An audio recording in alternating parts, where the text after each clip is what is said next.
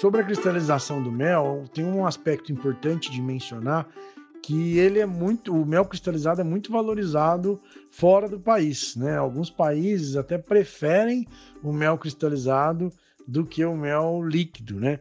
Uh, depois que ele cristaliza, forma, dependendo do, do tipo de açúcar, eles formam cristais finos e, e, parece um creme. Muitos deles ficam realmente bem saborosos depois de cristalizados.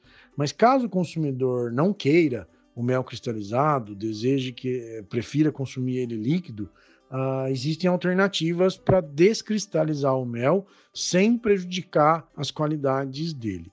É, minha recomendação é que as pessoas esquentem o mel em banho-maria, mas com cuidado para não esquentar demais, porque o calor começa a deteriorar as propriedades do mel. Algumas enzimas começam a se degradar com o aumento excessivo da temperatura. Então, o ideal é que ele não passe de 40 graus por aí. É, o ideal é que ele chegue até 40 graus no máximo nesse processo de descristalização.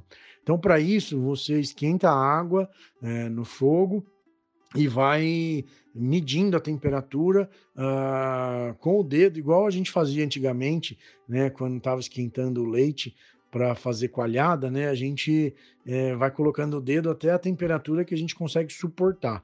Uh, então aí você desliga a água e depois coloca o mel, uh, desliga o fogo e aí depois coloca o mel dentro desse recipiente em banho-maria.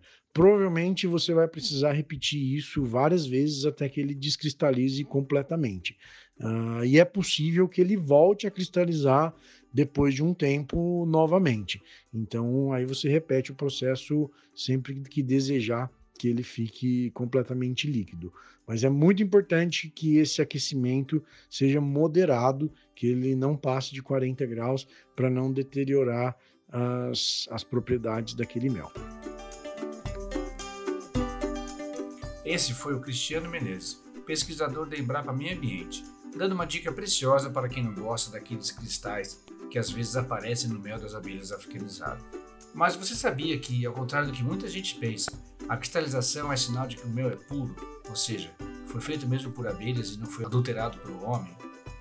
Se você quer saber essa e outras curiosidades sobre o mel das abelhas, ouça o último podcast Abelha, sobre a ciência do mel. Foi também gravado com o biólogo Cristiano Menezes.